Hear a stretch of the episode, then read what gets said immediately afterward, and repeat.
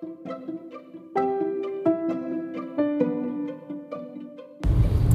い、 Crazy Agri Japan 始まります。えー今日もちょっとあ畑に、えー今コンビニにね休憩中に寄ったんですけども、えー今日は午前、えー違う10月2022年10月11日午前1時21分 Crazy Agri Japan をお送りいたします。えー今日はですね結構あのーまあ前ツイッターでもネタ募集したんですけども結構最近インボイスについてね来年の10月から始まるっていうことで、結構インボイスについて聞かれることとか話すことが多くなったので私もまあ完全に理解してるわけじゃないですけども簡単にですね、えーこれを聞きの皆様に、えー消費税とね、えーインボイスについて実は全然インボイス怖くないんだよっていうのをまとめてね、え農家さんこれを聞きの皆さんクレイジーリスナー農家さん以外もいらっしゃるでしょうけどもインボイスについてねあの話していきたいと思います。えーまあ、平成に入りですね消費税が導入されて、まあ、3%、5%、8%、10%と上がってきたんでございますけども農業分野に至っては飲食物に飲食料品についてはですね、えー軽減税率というところで、えーえー普通のものだと10%の消費税が軽減税率で8%にされてますあなってます。でなぜ8%かっていうことをまず冒頭に説明しておきますと農家さんとかの場合は本当は第3種に分類されてみなし税率が、まあ、漁業者も林業者も一緒の分類なんですけどもみなし税率が70%しかならないんですね。でみなし税率っていうのは後で詳しく説明しますけどもえーで農家さんはその食べ物作ってる農家さんですね。お花作ってる農家さん食べ物を作ってる農家さんは受け取ってる消費税が軽減税率でね一般消費者からもらってるのが8%なのに業者からもらってるのが8%なのに支払ってる消費税は10%だと。で同じようにあのーみなし仕入れ率でやってしまうとあの2%分損損じゃないけどもちょっと不利だということで、えー軽あのーその仕入れ率がね上げられてます。でまず消費税のねあの、これを聞きの皆様、まあ、5000万売ってる事業者の方ってなかなか、まあ、農家で本気でやられてる方5000万なんかね、えー、穀、うん穀物でやられてる方、大規模土地利用やられてる方とかね、高収益作物でやられてる方5000万なんか通過点だと思ってるかもしれませんけども、往々にしてほとんどの方がね、2、3000万円ラインぐらいだと思うので、あれなんですけども、課税、課税事業者の方はね、もう、すいません、あの、復習になってしまうんですけども、これからインボイスに向けて課税業者になろうとしてる方に向けてですね、えー簡単に消費税をどう納税してるかっていうのをお知らせいたします。まず確定申告の時にですね、確定申告の後にももう一個消費税のやつをやらなきゃいけなくて、で、額が大きくなると中間納税とか出てくるんです。簡単に言うと、まあ、えー売上の中の消費税分を計算して納税しましょうっていうことなんですけどよく誤解されてるのが1000万1100万売ってたら100万円分の消費税をもらってることだから100万円納めなきゃいけないのかって勘違いされててまあ課税業者になられるのがあの抵抗感あるって方が結構いらっしゃるんですけどもあのご心配いただかなくご心配しなくて大丈夫で自分がもらった預かった消費税と自分が預けた消費税の足し算と引き算をしてあ引き算をしてその差額を払ったあ違う預けた消費税と預かった消費税を差し引きしてプラスだったら納めるっていうのが消費税の納税の基礎になりますね。で、えーみんな一個一個計算してると大変だからっていうことで売上高5000万円以下の方は簡易課税っていうのが簡易簡易なやつが使えるんですね。5000万以上になるとそれが使えなくなって本当に支払った経費の消費税と本当に受け取った売上の消費税をこの計算して差し引きしてプラスだったら納税マイナスだったら還付って言ってそのもらえるわけですね。もらえるっていうかまあ、その還付されたやつにまたね他の税金かかってきたりするんだけど、まあ、還付されたり赤字の時ねとかそういうことになっちゃうんですけども、えーここではですね、えー本則課税っていうのをしないで簡易課税の方を説明したいと思いますね。えーまず簡易課税というのはですね、えーその事業種が第一種事業第二種事業ってこういろいろ振り分けされていて農家だと第三種になるんですね。でそれぞれ第1種第2種で 90%80%70% ってこう控除していいえっと何て言うんですか大体この事業これ大体この事この業種をやられてる方はあの支払ってる消費税これぐらいだよねっていうことで一発で計算できるように控除率が設定されてるんですねでもし控除率が90%だったら売上1えー、録音のですね、ちょっとぶつ切りになってしまうんですが、ちょっと訂正の、やっぱここは全部誤解与えるようなとこ削除した方がいいと思いまして、番組をちょっと一部訂正してお送りいたします。えー、会員の消費税の計算の方法としては、えー、売上の中からですね、売上の中、売上にかかった消費税分、要は預かった消費税分の額をまず出してですね、で、その額引く、うん、その額にですね、みなし仕入れ率というですね、えー、簡易課税独特のその業種によって経費、その資材とか買った消費税は、え、一個一個計算すると業務負担が大変ですので、5000万以下で認められている簡易課税の特典として、え、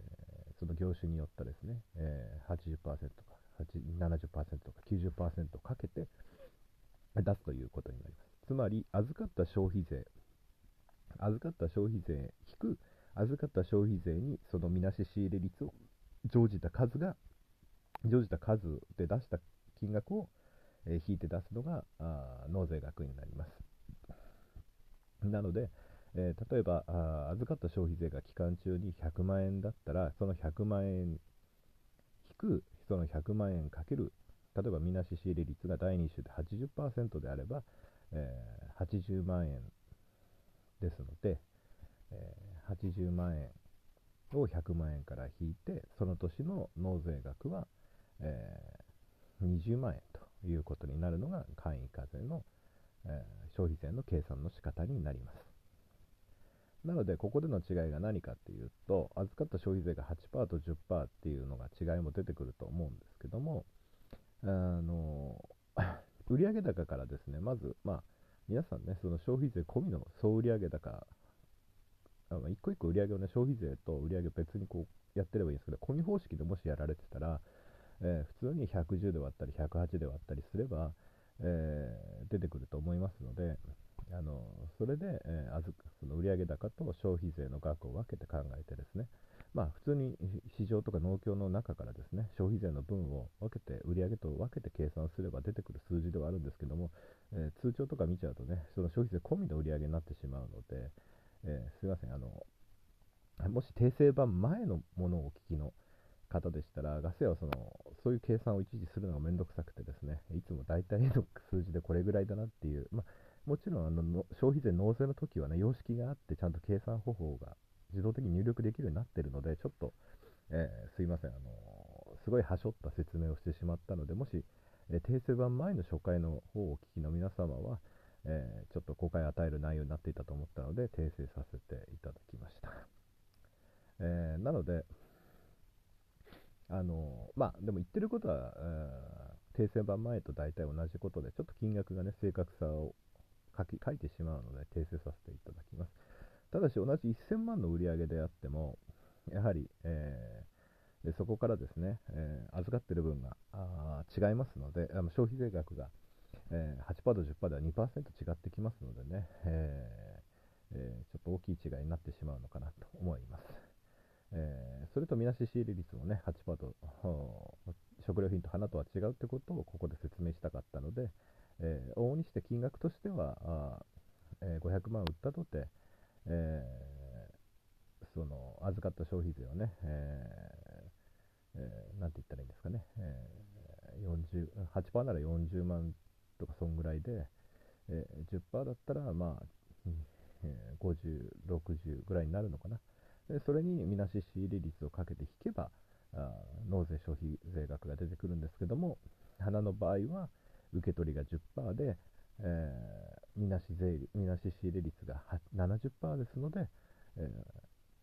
ー、食料品と違って、えー、消費税の納税額が多いんだよということを伝えたかったことを申し伝えておきます。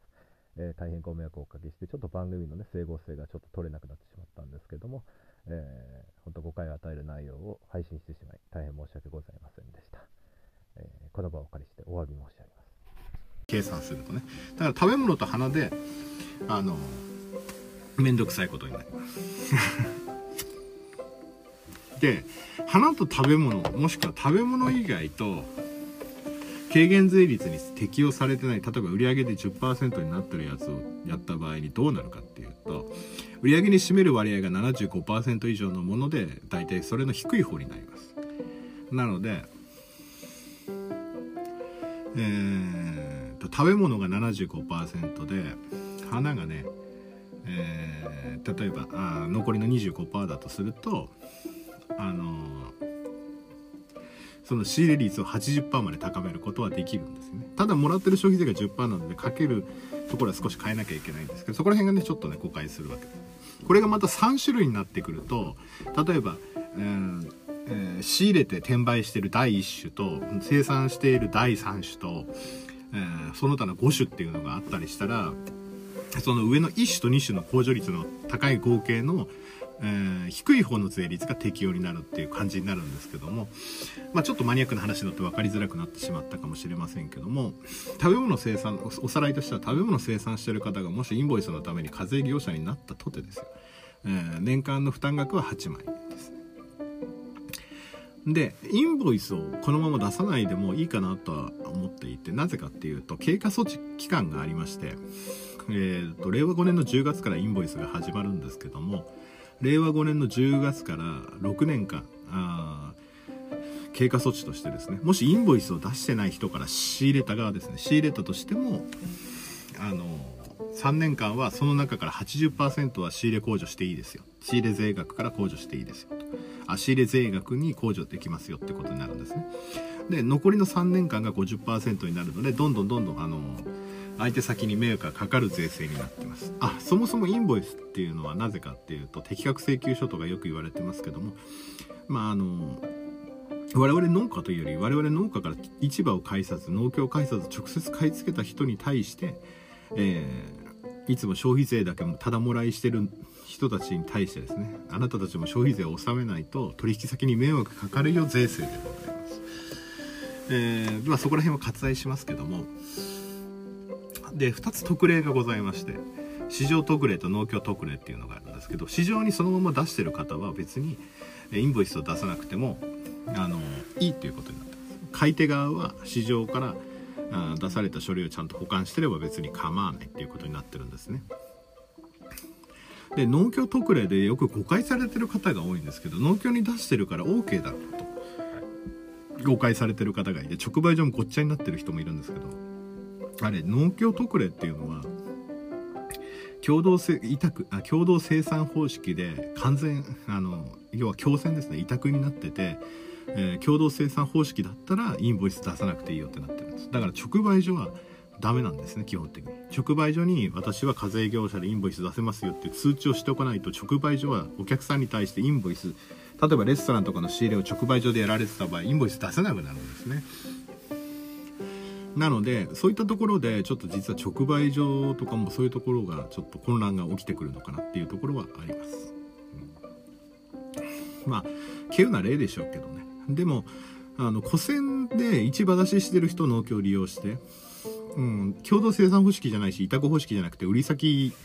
決まってちゃダメです。委託じゃないといけないから。農協が売り先も決めるし出荷時期も決めるし、えー、企画も決めるしっていう共同その共選方式じゃない場合は農協特例使えないんですけど出荷先が市場だった場合は多分俺はあれあ多分っていうか まだ質問したわけじゃないですけど国税庁に。農協経由なだけで古銭で出した場合は多分行き先市場だと思うのでその場合は多分使えると思うんですよね。市場特例の方がね。ただ農協からその共選のものがそのその生産農業生あの産物加工場だとかえ他の業者に直接市場を介さず行くってなった場合は強制だったらそのインボイスの特例でいいんですけどもしその古銭で農家と農家がいつも出す人決まってる売り先も決まってるって状態だったら取引先にインボイスを求められる可能性が大いにあります。なので農協特例を一概に勘違いしてる。農協に出してれば大丈夫なんだって農家さんが多いけども実はちゃんと読まないと損する可能損するっていうかゆくゆくねインボイス出す羽目になるかもしれないけどもあそういったところがありますで皆さんね何が嫌かっていうと普段強制に出してて実はちょこっとだけその農協も市場も通さない取引がある。直売所の取引があるっていうのでそこでインボイス出せないと困るんじゃないかなって言って課税業者の選択を今かいあの検討してる農家さんがいっぱいいると思うんですけどもそこは年間の納税額と取引先とのそのあうんの呼吸ですよね、えー、でやっていくしかないのかなと思うわけですね。なぜなぜかっていうとあの売った先の人たちが困るんです。なぜかっていうと私たちから仕入れてやってる業者さんたちがなぜ一番困るかっていうと我々農家としてはそんな困らんただ消費税ただもらいできるから免税業者でいた方が本当はいいんだけども何が困るかっていうと例えばうちらからそうですね500税込み550円で仕入れて、えー、消費税率消費税10%としてあた8%でいいか8%で540円で仕入れて税込みでですよ。で我々としてはねその40円をどうするかって話になるんだけどその先の人たちですよね。我々から500円500税抜きで500円で仕入れて消費税額40円で540円で仕入れたやつを例えば1000円で売る場合ですね。あの仕入れた人たちが。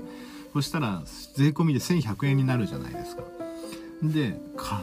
課税込みのさっきの式に当てはめるとあの多分そういう仕入れてる業者さんって年間売上高5000万超えてるでしょうからさっきの言った本則課税っていう本来の取引のもら預かったのと預けたやつを差し引きしなきゃいけないんですけどそれがインボイスがないから控除できなくなるんですね。もしインボイスがあれば売ったのが1100円預かった消費税100円ですよね。に40円を引いあ8%で売るからあ税込み1080円になるのか。ですね。1080円になるんだけど1080から1080の80円から本来引けるのが、え、40円あったわけなんだけどそれで納税40円で済むんだけども我々のやつがまるっきり引けないので1100円で売ったらあ1080円で売ったらその80円引けるものがないので80円そのまま納税なんですだからもし1000万仕入れてたとしたら1080万円分あじゃ1000万売ったとしたら1080万円もらってるんだけどもその80万円を納税する前に我々から仕入れたインボイスがあれば40万円540万円分仕入れたら40万円の消費税は引けるんだけどインボイスがないから引けなくなるんですね。それがインボイス制度の弊害あの我々あのの取引先の害なんです。だけど3年間はその分の80%はこうインボイスなくても控除できる。だから40万円の80%で32万円引ける。だからもらった80万円から32万円引いて、えー、48万円48万円の納税で済むんですけど、まあ、3年経って今度50%になったら80万円引く40万円の半分50%なんで20万円で60万円納税しなきゃいけないこれ額でかくなってくるとインボイス出されない取引先困っちゃいますよね。でインボイス出してない場合は別にそういう取引もできるんだけど相手仕入れ額控除ができ仕入れ税額控除税額あの仕入れ仕入れ税額が引けなくなるのでなので、えー、例えばそうですね。現場対応としては1 0キロなんだけど、まあ、1 1キロぐらい入れてあげるとか そういう風な対応とか。あもしくはもうあれですよね。その相手にその消費税額分目かけちゃうからじゃあ10%引くよとか8%引くよになっちゃうのかもしれないですよね。うん。っていう風になっちゃうのでまあ免税業者で居続けるんだったらそういうサービスをするとかまあ相対なんでね。相手の取引とのことがあるのでまあいろんな方法が出てくるとは思います。なので準備ができてないまま慌てて免税業者から課税業者になるとまあね500万でさっき8万円だとか10万円だとか言いましたけどうん、無理してやる必要もないのかなっていうのは思います。もちろんね確定申告とは別にまた、まあ、簡単な計算ですけど納税の手間も増えるし申告の手間も増えるしね。ただしあのあの大きい投資を控えてる方はもう本則課税とかにした方がお米屋さんでライスセンター建てるとかね倉庫建てるだとか大きい機械何億円の手積み投資をする予定がある人だったら消費税の還付目的でね本則課税っていう手法は昔からありましたけどあそんな感じですよね、うん、だから全然インボイスで始まっても恐れることはないんですよね、うん、やっぱりあの見えざる手じゃないですけども決まったことだからしょうがないけど、うん、今までねもらってた消費ね課税業者の農家にしてみればね別にいつもとやること変わんない、まあ、請求書とか出す時に項目をちゃんとね区分して出すってだけなんであれなんですけどやっぱり平等じゃないってことでねやっぱりそのちゃんと課税 ちゃんとね本気でやってねあのやってる農家さんとね、不便が出ちゃうわけじゃないですか。1100万円売ってる農家と900万990万円ぐらいで税込みで売り上げ止めてる農家では年間の納税が変わっちゃうわけですよ。競争力がその分出ちゃうわけですよね。だからそこの差を埋めるっていう点でも俺は別にインボイス始まっても別にね構わないんじゃないかなっていうのは思ってて。でもちろんねえ再生産費確保のためにその補助金の代わりだと思って消費税を受け取ってるのももちろんね考え方として私はねあの肯定するし、まあ、別にちゃんと消費税をもらった預かり消費税なんから払わないのはおかしいっていうのもありだと思うしね。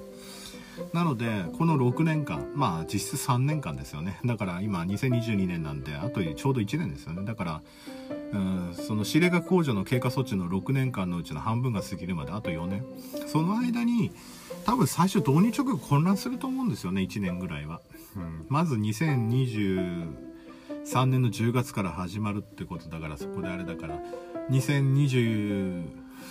3年度の確定申告2024年の3月にみんな混乱して6月ぐらいにまた混乱してってなって、うん、だったらその インボイスのその経過措置で80%あるから取引先にもちょっと1年様子見てみたいと思うんですよね。ってその間にこうどういうふうに影響出るかっていうのを見るのもありだと思うんですよね。取引先には申し訳ないけどでも経過措置で80%控除できるんだから、うん、そこら辺お願いしたいとかね。もしくは大きい取引をやってて自分で回収してたんだったら市場かませるのもありだろうし1枚ね。1枚市場かぶせてあの代金回収と、まあ、手数料ね何パーセントか発生するけどあ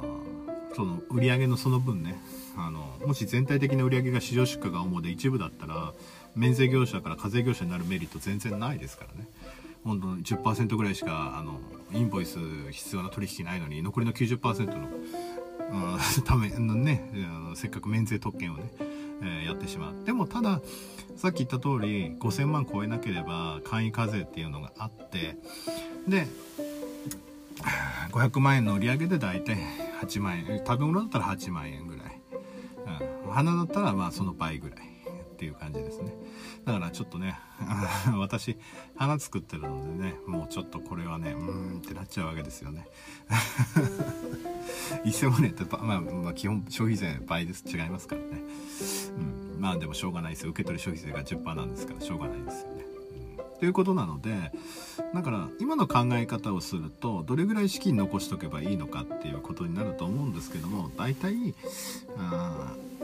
売上額のまあ、えー、課税業者になるんだったら売上が入ってきた中のもちろん必要経費の分ですけども消費税納税額分を考えるならばまあ500あ500万円で10万円だからあまあ2%ぐらい。その収総収その売り上げの2%ぐらいを大体貯めておけば消費税納税もさってできるかなっていう感じですかね。まあ、あとはね所得税とか、まあ、保険料とかになってくるのもそれはね所得の中から払うものなんでしょうがないんですけど、うん、でも大体その新たな負担っていうとそんぐらいになるのかな。っていう思いです。すいませんなんかあの、うん、軽トラの中でね くだくだ喋っちゃったんでいろんな音が入ってたから申し訳ないかもしれないですけど。まあというところで全然消費税とかですねインボイスは全然怖くないと思いますのでまああとわからないことは取引先とか農協の直売所にインボイス入ったらどうなってるのとかあとこれからインボイスについての説明会もねいろいろ出てくるだろうしネットでもいろんなね情報が落ちてるだろうしね、うん、なので、えーえー、もし分からなかったら申し訳ないんですけども、まあ、大体こんな感じかなっていう感じなので。まあ免税業者のままでいるか課税事業者ああとですね課税事業者だからといってインボイスすぐ発行できるかってわけじゃなくてあの番号の発行が必要なんですかねちゃんと申し込みして。だからその番号を発行しないといけないのでそれだけ忘れないようにしていたら課税業者の方だったらねそっちだけやっとくだけでも全然いいのかなと思います。それでは私もそろそろ仕事に戻りますので、えー、また何かありましたら Twitter と DM でも構いませんのでレリプでもくれたら嬉しいですあとクレイジーアグリジャパンいつもお聞きの皆様ありがとうございますフォローとね、えー、レビューとえー拡散の方、リツイートとかしてくれたら助かります。えークレイジーアグリジャパンもね、ちょっと最近ふざけた回ばっかり増えてしまったんですけども、まあ、これからはちょっとね、えー、農系ポッドキャストウィーク、あ農系ポッドキャストウィークエンドじゃない、普通のポッドキャストウィークエンドでね、えー他のポッドキャスターと会ってちょっとね、やる気を出そうかなと思っていたんで、え真面目な回を細々とやっていきたいと思います。なかなかね、離れてしまったリスナーを戻ってこないでしょうけど、うん、まあ今までサボってた分のツケが来たのかな。まあ番組も増えましたしね。えーといったところでね、えーあと農業ポッドキャスターのあのカタログのあの実はクレイジーアグリジャパンのあの分類が一番左上のページに置かれててもうよくわからないところに 印刷されていてちょっとムスッときてるのが今日この頃です。それではまた「See you next time」今日はインボイスなんか怖くないの回でした。グッバイ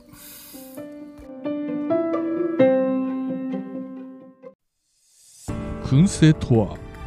美味しい。燻製とは楽しい。燻製とは難しくない。燻製ミックスナッツ燻製チーズ燻製卵などベアーズスモークハウスがお送りする燻製品の数々。お問い合わせはベアーズスモークハウスワン at gmail.com ワンは数字の1でお願いします。ツイッターはアットマークベアーズスモークハウスまで。お待ちしております令和のこの時代に突如天下を統一せし者が現れたなあなあ、天下統一って知ってる？え、織田信長？ちゃうちゃう。ああ、豊臣秀吉？ちゃうちゃう。ああ、わかった。徳川家康？ちゃうわ。桃の天下統一や。天下統一の塔は桃って書いて天下統一。知らんか？もう食べてますけど？食べとんかい甘くて美味しいさくらんぼ桃りんごはシシド果樹園の天下統一。天下統一で検索。